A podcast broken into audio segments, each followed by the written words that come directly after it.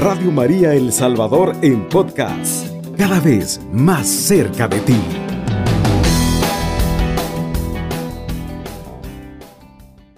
Creo en un solo Dios Padre Todopoderoso. Brad, con esa frase ya tenemos suficiente para meditar durante todo este programa. Como ustedes se van a dar cuenta, el credo es sumamente denso y hay tantas verdades de fe ahí dentro que nosotros podemos desarrollar y en realidad vamos a encontrar tanta riqueza, tanto conocimiento dentro muchas veces de una sola palabra. Entonces comenzamos ¿verdad? con esta introducción. En primer lugar, quisiera yo hacerles pues reflexionar sobre la importancia de esta temática. Los amigos de Radio María nos dieron la oportunidad de preparar pues un tema que fuera de nuestra elección, ¿verdad? Y podríamos preguntarnos por qué este tema, por qué el tema sobre el credo. El programa se llama La fe que profesamos. ¿Por qué este tema entre tantos otros que pudimos haber escogido, tantos otros que también son importantes, son necesarios? Y en esto quisiera llamar la atención sobre un numeral del catecismo que vamos a estar utilizando durante a lo, largo de este programa. Por eso lo ideal sería que ustedes pudieran tener también el catecismo a la par, y además de la Sagrada Escritura, estas van a ser nuestras fuentes principales. Y así comenzando, quisiera citar el artículo, el numeral 188 del Catecismo de la Iglesia Católica, que es esta versión del 1992, promulgado por San Juan Pablo II, que es el catecismo actual, vigente de nuestra Iglesia Católica. Y aquí al final del, numeral 188 dice el catecismo, el símbolo de la fe es la recopilación de las principales verdades de la fe. De ahí el hecho de que sirva de punto de referencia primero y fundamental de la catequesis.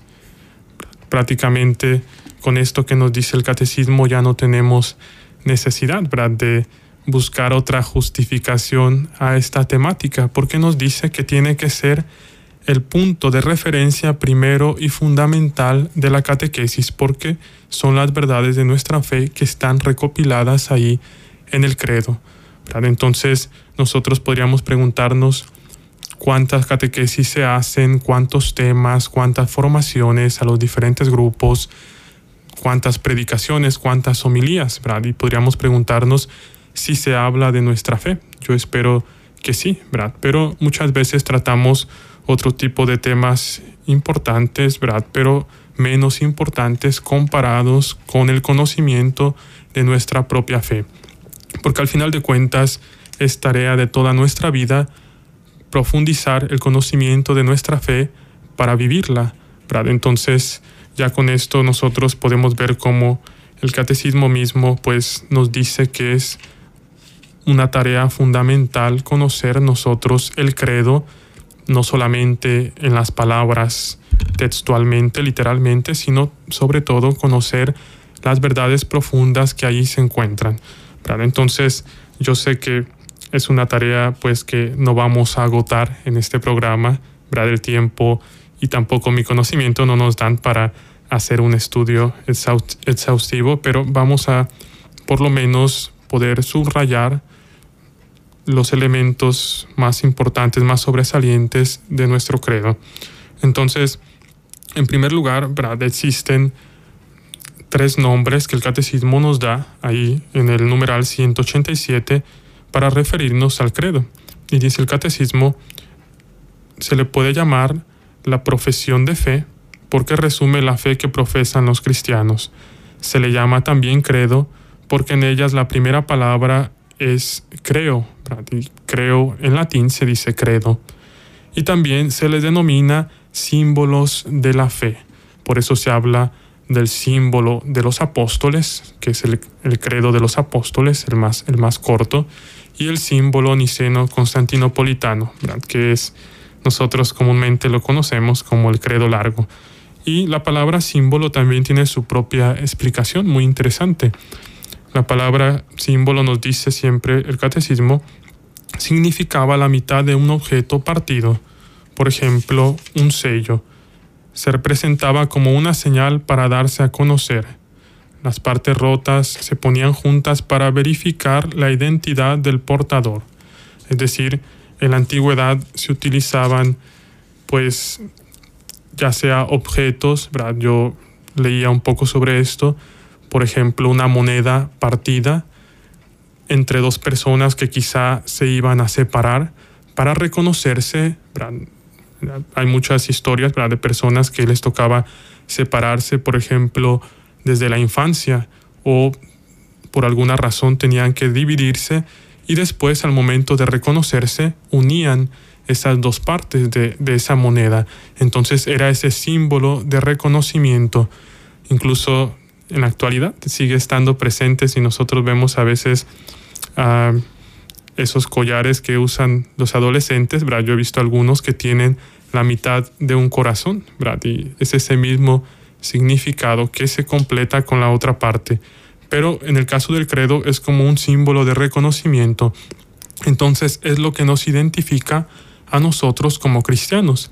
Si yo encuentro otro cristiano en cualquier lugar del mundo, va a tener el mismo credo, va a tener la misma fe. Por eso es el símbolo que nos une.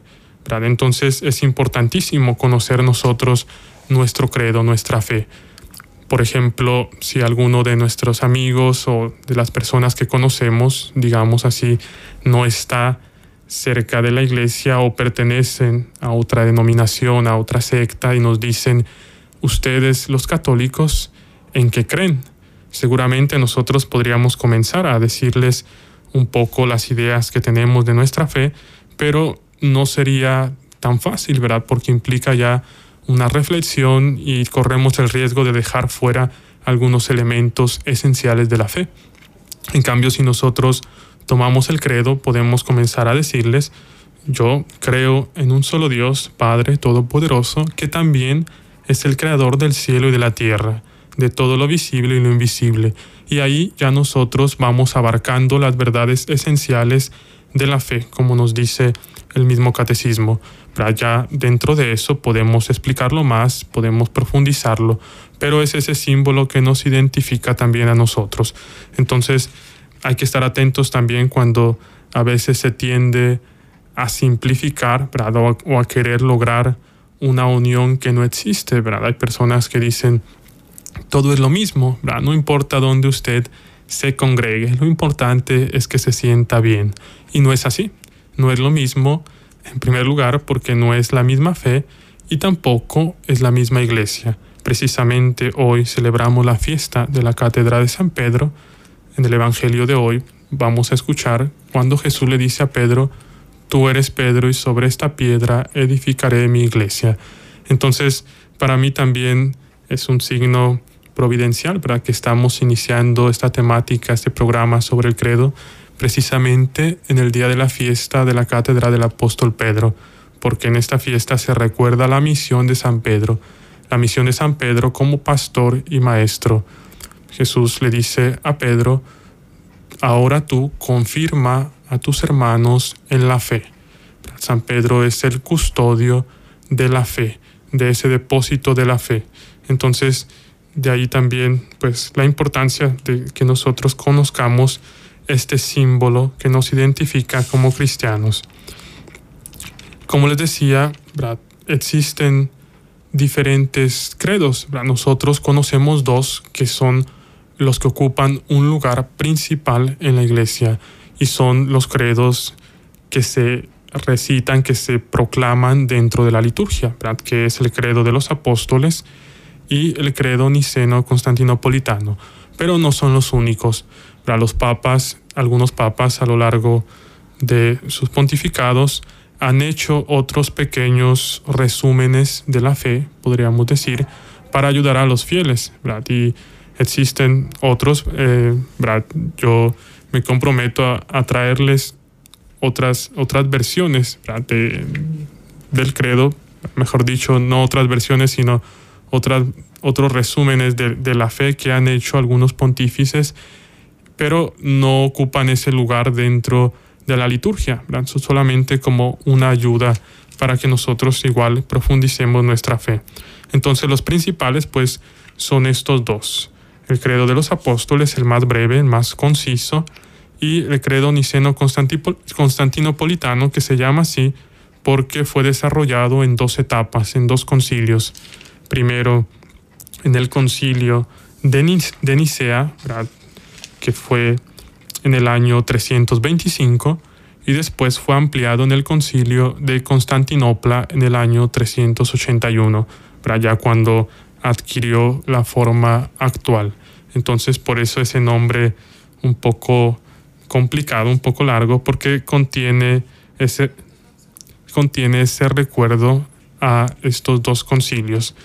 Y en realidad son el mismo credo, simplemente el credo niceno constantinopolitano pues amplía, profundiza esas verdades de la fe del credo de los apóstoles. Entonces vamos a continuar durante este programa ya profundizando con la primera frase, con la primera palabra, sobre todo lo que implica eso que nosotros proclamamos cada domingo en el credo. Ahora en este momento vamos a hacer una pausa y los invitamos a que permanezcan con nosotros para poder profundizar nuestra fe. Radio María.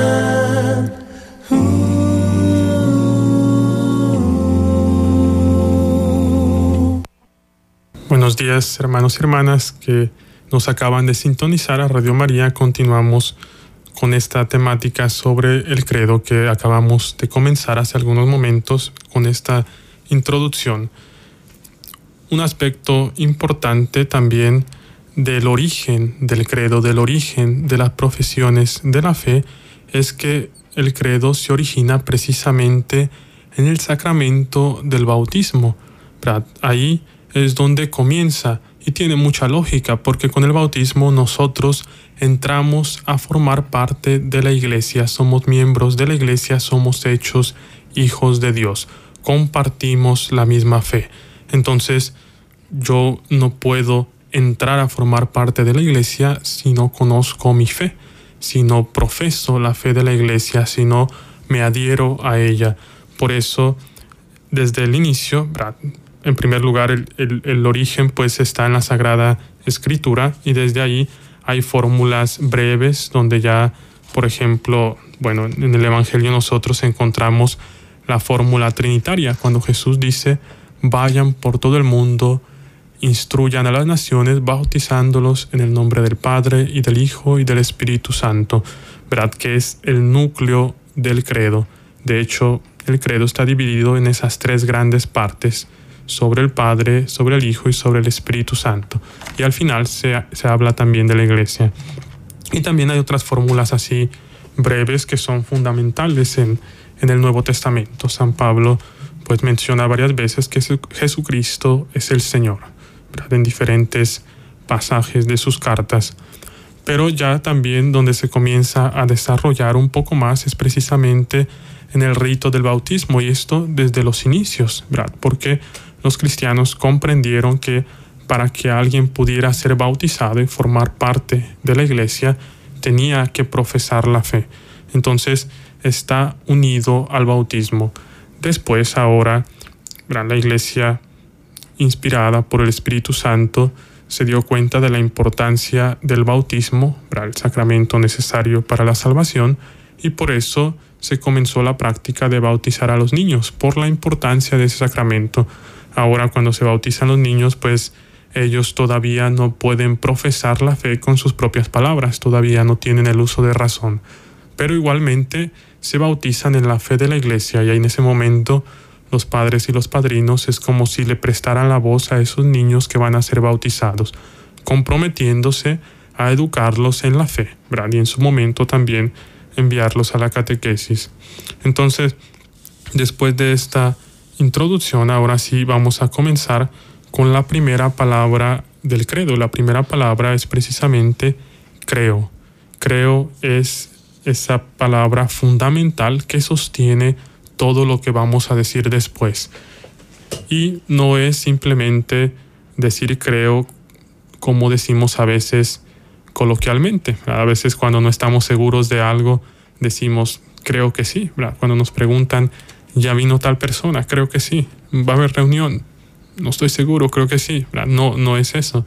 La palabra creo implica la certeza, la seguridad, la adhesión a lo que nosotros estamos diciendo. Por eso me gustaría leer eh, una frase de una catequesis del Papa Benedicto XVI, precisamente dentro del año de la fe, por allá en el 2013, sobre esta primera palabra. Y dice el Papa Benedicto, el credo comienza así, creo en Dios. Es una afirmación fundamental, aparentemente sencilla en su esencialidad, pero que abre al mundo infinito de la relación con el Señor y con su misterio. Creer en Dios implica adhesión a Él, acogida de su palabra y obediencia gozosa a su revelación. Como enseña el catecismo, la fe es un acto personal, la respuesta libre del hombre a la, la iniciativa de Dios que se revela. Entonces, ya desde ahí, desde esa primera palabra, pues nosotros nos damos cuenta que nos estamos comprometiendo, que estamos expresando una certeza, una seguridad desde lo más profundo de nuestro corazón. Después inicia precisamente el credo, creo en un solo Dios. Nos dice también el catecismo, Brad, que, y Santo Tomás de Aquino también nos lo dice, que es la manera pues correcta de iniciar el credo, porque Dios es el fundamento de todo, como nos dice Isaías y el Apocalipsis, Él es el principio y es el fin, es el alfa y la omega. Entonces, de esa manera, la principal profesión es creer en Dios, creer en un solo Dios. Ya aquí nosotros pues tenemos muchos elementos para reflexionar. Santo Tomás de Aquino nos dice que la Sagrada Escritura llama necios a los que no creen en Dios, precisamente porque están viendo las maravillas de la, creación, están viendo el orden que existe en el universo, la belleza que existe, y no son capaces de reconocer a su autor. También es importante la otra afirmación, un solo Dios, la unicidad, no hay más dioses. Y esto nosotros lo encontramos en la Sagrada Escritura en muchos pasajes donde Dios precisamente hace ese énfasis al pueblo de Israel, que Él es el único Dios. Y también pues les echa en cara la idolatría. Y dice Santo Tomás de Aquino, así tiene que ser, hay un solo Dios. Nosotros conocemos el dogma trinitario, un solo Dios en tres personas distintas. Incluso en el bautismo se dice, yo te bautizo en el nombre, en singular.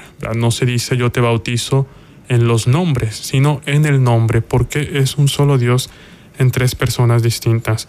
La Santo Tomás de Aquino continúa profundizando en eso con muchos detalles. Nos dice, cuando, cuando hay muchos que gobiernan, dice él, puede haber muchas veces conflicto, puede haber pues problemas. Por eso el gobierno de Dios, que es superior al de los hombres, tiene que ser uno solo, un solo Dios. Después también creer en Dios, nos dice el catecismo, la, confesión de la unicidad de Dios tiene su raíz en la revelación divina en la antigua alianza. Dios le dice al pueblo de Israel, escucha Israel, el Señor, nuestro Dios, es el único Señor. Amarás al Señor tu Dios con todo tu corazón, con toda tu alma y con todas tus fuerzas. Entonces, esa es la principal verdad de fe con la que nosotros iniciamos el credo. Después, hay consecuencias de lo que nosotros estamos proclamando. Esta fe que nosotros creemos y profesamos implica en nosotros un compromiso, cambia nuestra vida, nos involucra, no son simplemente palabras vacías que se las lleva el viento. Y me gustaría leer con ustedes el numeral 222 del, del catecismo. Si ustedes lo tienen ahí en su casa, pues los invito a buscar este numeral donde el catecismo nos va desarrollando las consecuencias de la fe en el Dios único. Creer en Dios el único y amarlo con todo el ser tiene consecuencias inmensas para toda nuestra vida. Es reconocer la grandeza y la majestad de Dios. Sí, Dios es tan grande que supera nuestra ciencia. Por esto Dios debe ser el primer servido. dice Santa Juana de Arco. Ya tan solo con esto tenemos mucho para meditar, para reflexionar. Dios tiene que ser el primer servido. ¿Hacemos nosotros eso en nuestra vida? ¿Lo vivimos? Lo, hacemos en la iglesia, lo hacemos en cualquier situación donde nos encontramos. Después dice, otra consecuencia es vivir en acción de gracias. Si Dios es el único, todo lo que somos y todo lo que poseemos viene de Él. Citando a San Pablo dice, ¿qué tienes que no hayas recibido? ¿Cómo pagaré al Señor todo el bien que me ha hecho? dice el Salmo es reconocer la unidad y la verdadera dignidad de todos los hombres. Todos han sido hechos a imagen y semejanza de Dios. Es usar bien de las cosas creadas. La fe en Dios, el único, nos lleva a usar de todo lo que no es Él en la medida en que nos acerca a Él y a separarnos de ello en la medida en que nos aparta de Él. Otra afirmación muy importante, la relación con las, con las cosas creadas. Todo lo que no es Dios nos tiene que llevar a acercarnos a Él. En el momento en que yo me doy cuenta que algo me impide o es un obstáculo para acercarme a Dios, entonces ahí debería yo abandonar esa cosa, esa situación o esa persona también.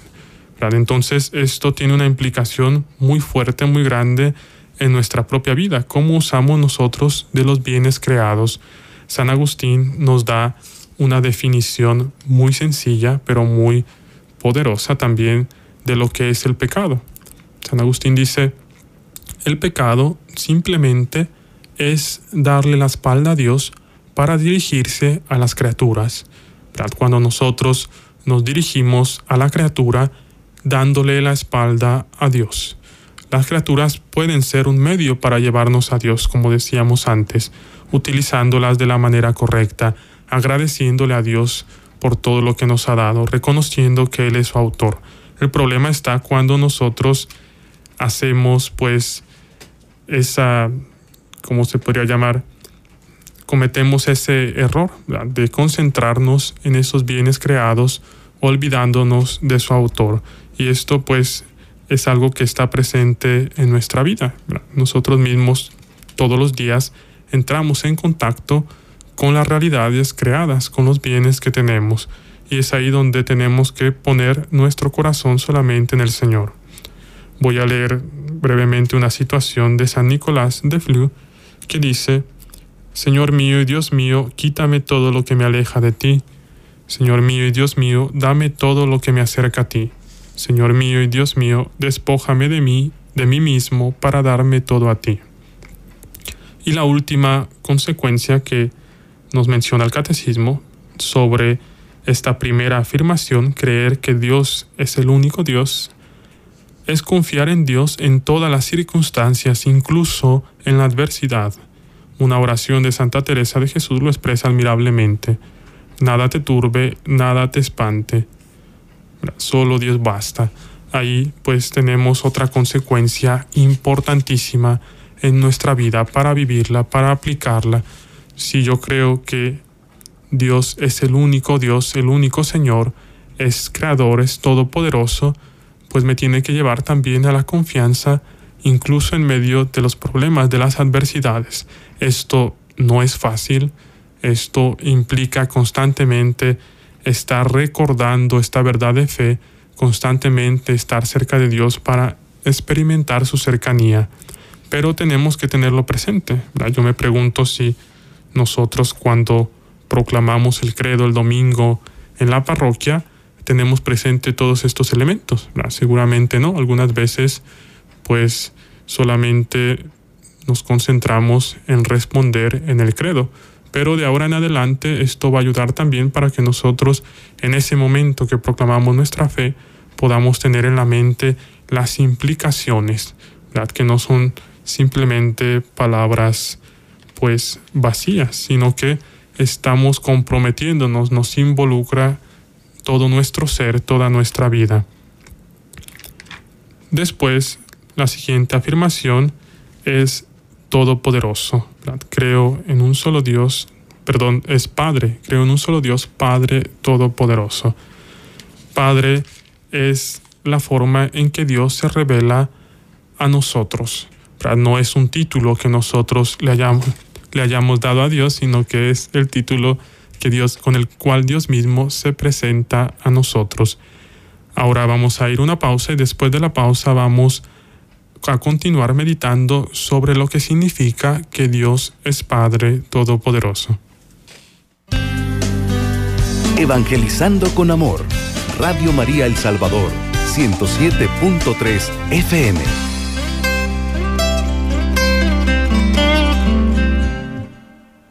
Continuamos, queridos hermanos, con nuestro programa llamado La fe que profesamos. En este momento vamos a escuchar algunos de los mensajes que ustedes han enviado. Damos lectura a los mensajes que llegan a nuestro WhatsApp. Por acá tenemos un saludo para usted, Padre. Dice, le deseamos todas las bendiciones. Sus ovejas de la parroquia Santa Catarina en Apopa. Por acá también tenemos un audio, vamos a escucharlo. Buenos días, Padre. Muy bienvenido a este nuevo programa Va a estar muy lindo. Aquí lo esperamos con el corazón abierto. Que nos siga iluminando nuestra fe, nuestra fe católica. Bienvenido, Padre. Que Diosito y María Santísima me lo cuide y lo cubra con su santo manto. También tenemos por acá otro mensajito. Dice, bienvenido Padre Manuel, que Dios le bendiga y le ilumine el Espíritu Santo en este primer programa sobre el credo. Le saluda Anabeli León por acá tenemos otro de la terminación 7844. Bienvenido Padre, muchas bendiciones, qué gusto escucharle. Por acá tenemos otro de la terminación 5750 y dice, por favor Padre, salúdenos, le estamos escuchando y le damos la bienvenida a la gran familia de Radio María desde San Isidro Labrador.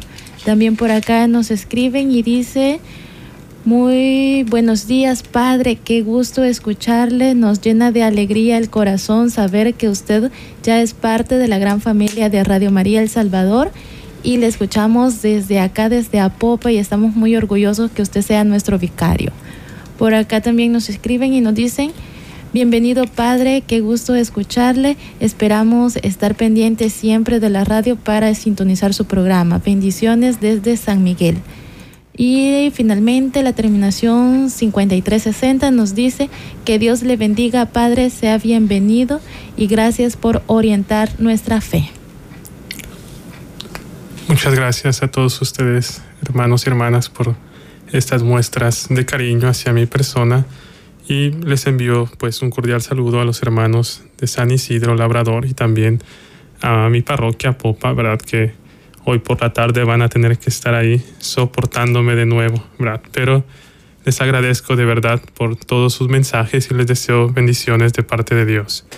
Ahora continuamos ¿verdad? reflexionando sobre esta característica distintiva de Dios, que Dios es Padre. Es, esto nosotros lo encontramos desde el Antiguo Testamento, Dios ya se revela como Padre, como Padre del pueblo de Israel, pero no es sino hasta el Nuevo Testamento donde Jesús ya nos revela a nosotros que Dios es nuestro Padre individualmente, personalmente. Él, en primer lugar, es Padre de nuestro Señor Jesucristo y nosotros, unidos a Cristo por el bautismo, somos hijos de Dios, somos parte de su familia. Entonces, el hecho de que Dios sea Padre nos muestra, en primer lugar, su amor, su amor, su misericordia, su bondad. Algo bien importante que tenemos que tener presente es que Dios es el modelo de toda paternidad. No es que Dios sea padre como los padres de la tierra. Es todo lo contrario. Los padres de la tierra estamos llamados a imitar ese modelo de Dios que es el Padre. Por eso a veces puede haber alguna pequeña dificultad para aferrar este concepto cuando algunas personas han tenido una experiencia dolorosa con sus padres terrenales, en situaciones tristes donde un padre de familia no se ha hecho responsable de sus hijos, de su familia y tantos casos que pueden haber. Pero es importante tener presente que Dios es amor, que Dios es bondad y en ese sentido es Él el principal modelo de toda paternidad. También la Sagrada Escritura nos muestra el amor de Dios de muchas maneras. Nos muestra también, nos dice que también en Dios pues tiene un corazón maternal también. Cuando dice, por ejemplo, el profeta Isaías, aunque una madre se olvidara del fruto de sus entrañas, yo no me olvidaré de ti, Jerusalén. También en otros, en otros pasajes se nos muestra cómo Dios tiene un amor tierno, un amor también materno. Entonces es importante pues tener presente esto. Es Dios mismo quien nos da esa característica de padre, principalmente porque la paternidad ya implica también la autoridad. La paternidad tiene diferentes consecuencias. El padre es, es el origen, el padre es la autoridad. Entonces es por eso que Dios no se nos revela con ese nombre. Pero tenemos que tener presente, nos lo dice también el catecismo, ¿verdad? que Dios como, como él, él, es espíritu, ¿verdad? Dios no es ni hombre ni mujer. El que es hombre es nuestro Señor Jesucristo que se encarnó. Vamos a una llamada que tenemos. Buenos días, padre. Buenos días. Sí, mi nombre es Marta Abreu de aquí de Lopango, le hablo. Ah, mucho gusto. Sí, gracias por estar aquí, ¿verdad? Acompañándonos aquí en la Radio María. Bienvenido, padre. Muchas gracias. Sí, fíjese que yo tengo muchas dudas a veces. No dudas, ¿verdad? Porque yo, este me congrego en la religión católica y yo recibo al Señor en la Eucaristía. Y entonces ahora yo este a veces me siento como incómoda con una hijita mía que ella se pasó para otra iglesia, ¿verdad? Y ella este a veces este discutimos y todo y me dice, "Mira, vos acabas de recibir al Señor y ya estamos peleando." Es que Brenda, le digo, y vos me, me, me, me quizás me provoca, le digo, y entonces yo a veces pienso que quizás como que el enemigo, ella como se cambió para otra religión, ella tiene los sacramentos, todo, ¿verdad? y, y este, le han sucedido algunas cosas así como de, de noviazgo, que ella ha tenido dos planes de casarse y no se ha llevado a cabo, ¿verdad? Y entonces yo digo, ¿será que porque ella se alejó de la iglesia católica no se le llevan a cabo todos sus planes?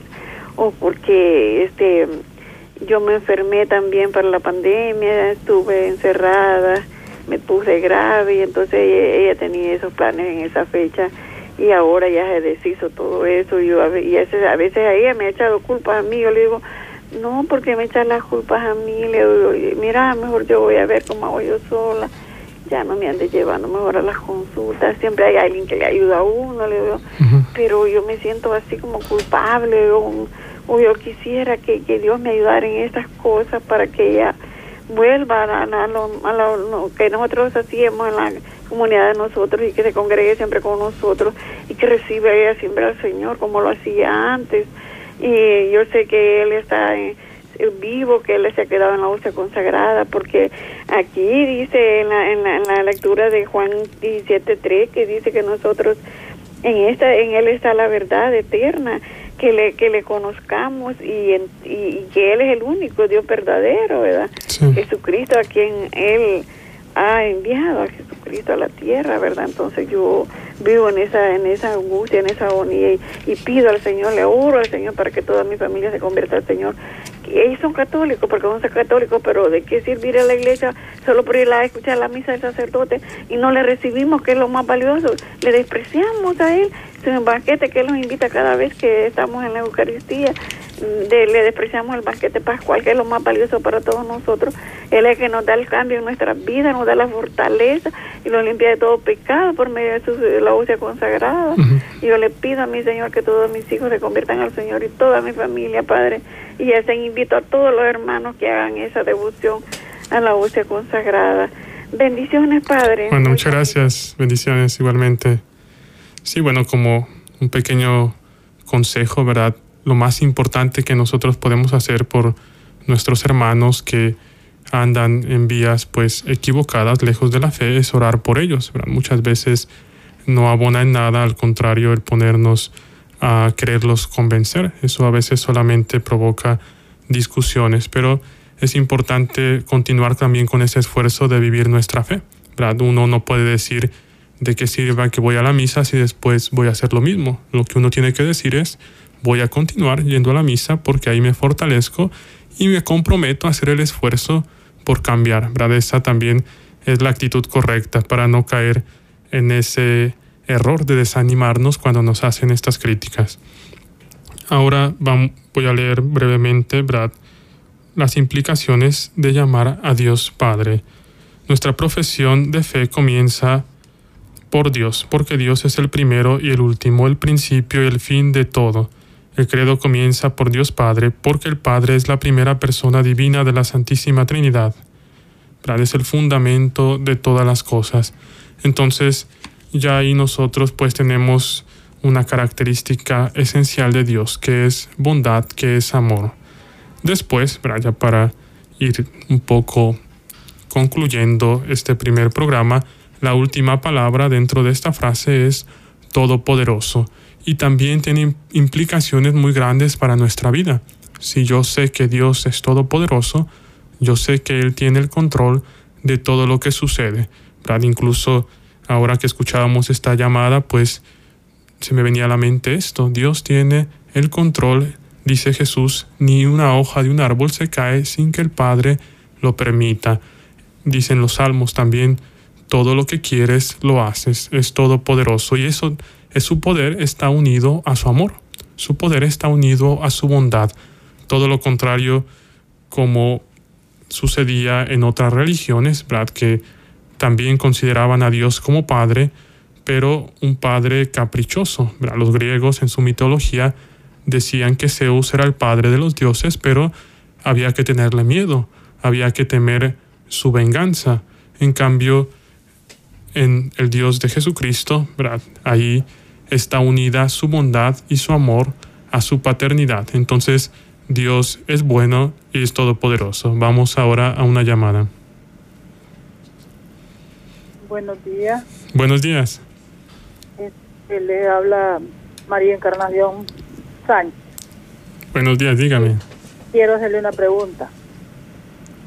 Yo tengo unas hermanas que son de otra religión y me dicen a mí que soy idólatra. Porque yo tengo las estampas de la Virgen y le digo yo, yo no soy idólatra, yo respeto por la Madre de Dios, porque yo sé que tuvo una madre, así como nosotros. No me dijo, a ustedes los están engañando, me dijo. No les dicen la verdad. Este, detrás de la, de la Virgen está el demonio. Yo limpio aquí cada rato. Yo no lo veo, le digo yo. No, me dijo, es que no lo vas a ver, me dijo. No es que allí está, me dijo, y son una idólatra. Ajá, sí. buen día, Buen día, igualmente. Que, oren por mí. Sí.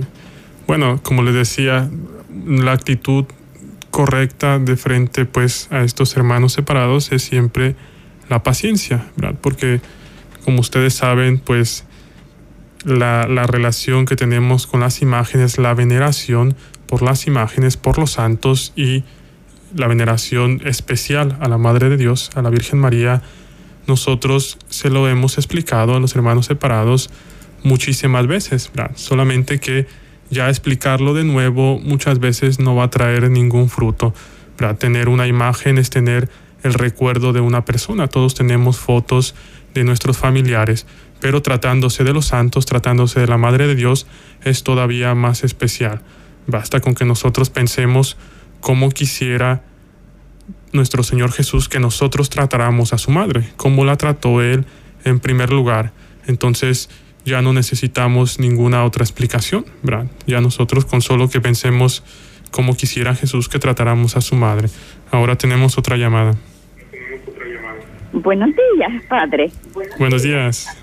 Fíjese que quería compartir un algo sobre el tema que está hablando. Fíjese que yo soy este del plan pastoral aquí en Ahuechapán. Y fíjese que me pasó mi problemita así con uno de mis hijos. Pues él fue que tuvo su problemita en el trabajo y la esposa eh, es hija de una señora hermana separada, pero ellas no se meten en, en nada, ¿verdad? Pero sí, yo, padre, yo lloré una semana porque mi nuera se había hecho de esa religión. Pero yo dije, Señor, deme fuerza. Y, y mi hijo como que si se quería hacer así al lado de ella, ¿verdad? Pero yo le dije, Señor, le digo, no me abandone, Señor, le dije, porque yo he criado mis hijos bajo, bajo mi, la iglesia católica y yo no puedo estar triste, dije yo. Entonces yo los he puesto en las manos del Señor, pidiéndole a Dios todo, por eso que les tome ese corazón desordenado, porque ellas no, no ofenden, pero yo pues enfrente de mí me ofenden, ¿verdad? Pero yo, mi Madre Santísima, es algo como mi Señor Jesús, en el cual tengo fe y confianza. Fíjese que mi hijo tiene el niño en un colegio católico, en el Josefino. Y yo, hoy en estos días me dice el niño, abuelita, me va a hacer el vestido de San José porque yo voy a salir de San José. Gracias, hijito, le dije yo. Y usted le dije yo, no va con su mamá a su iglesia. Pues ella me lleva, abuelita, pero pero yo no quiero, yo no me siento bien allí.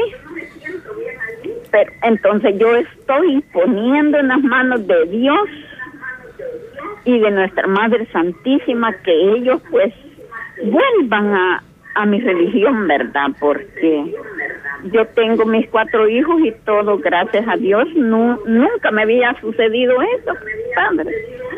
Pero yo sé que Dios va a hacer la obra y mis hijos van a volver, porque no son bien entregados, pero sí, este, eran eh, católicos domingueros.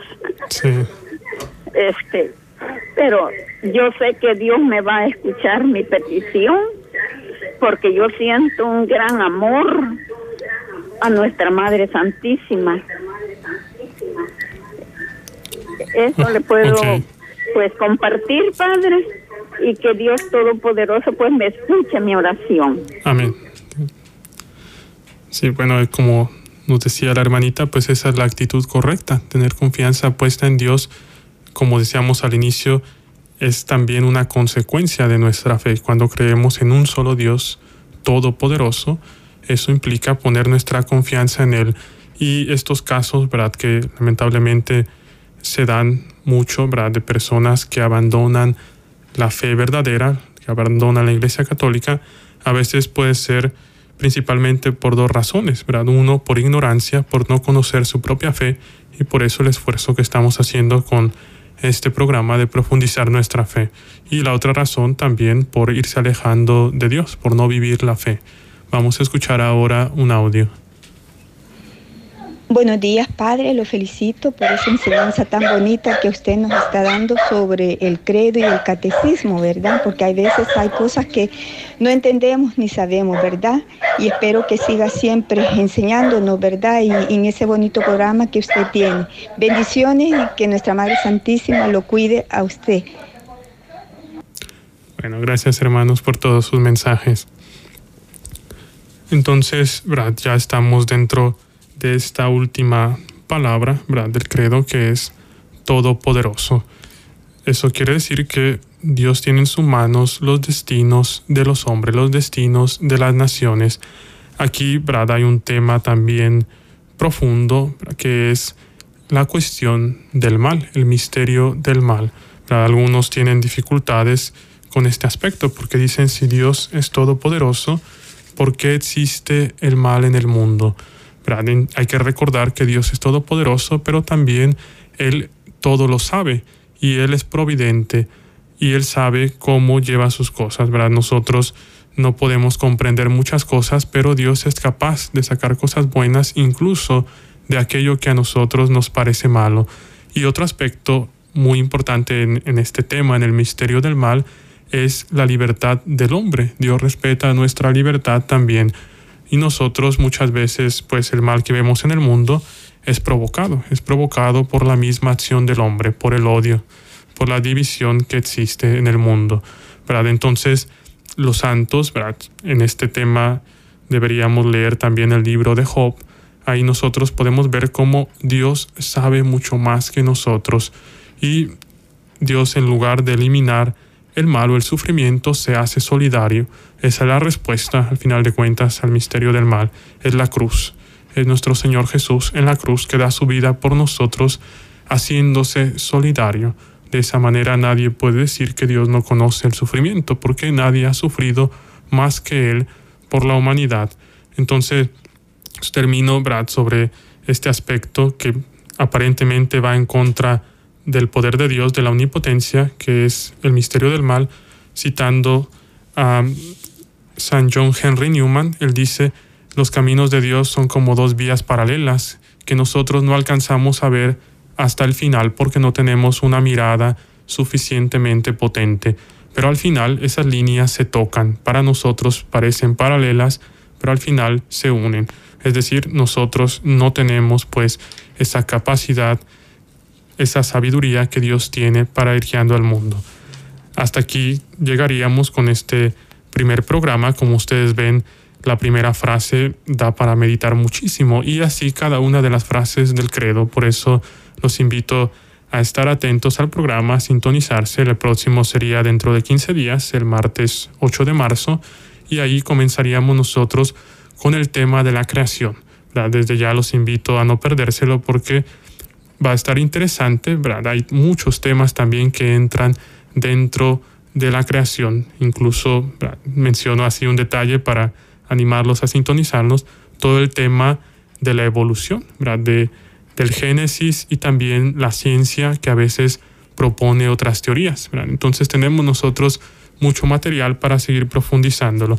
Les agradezco por haber estado conmigo, haberme acompañado durante este programa. Vamos a terminar de esta manera. Alabado sea Jesucristo. Con María por siempre sea alabado. Radio María El Salvador, 107.3 FM, 24 horas.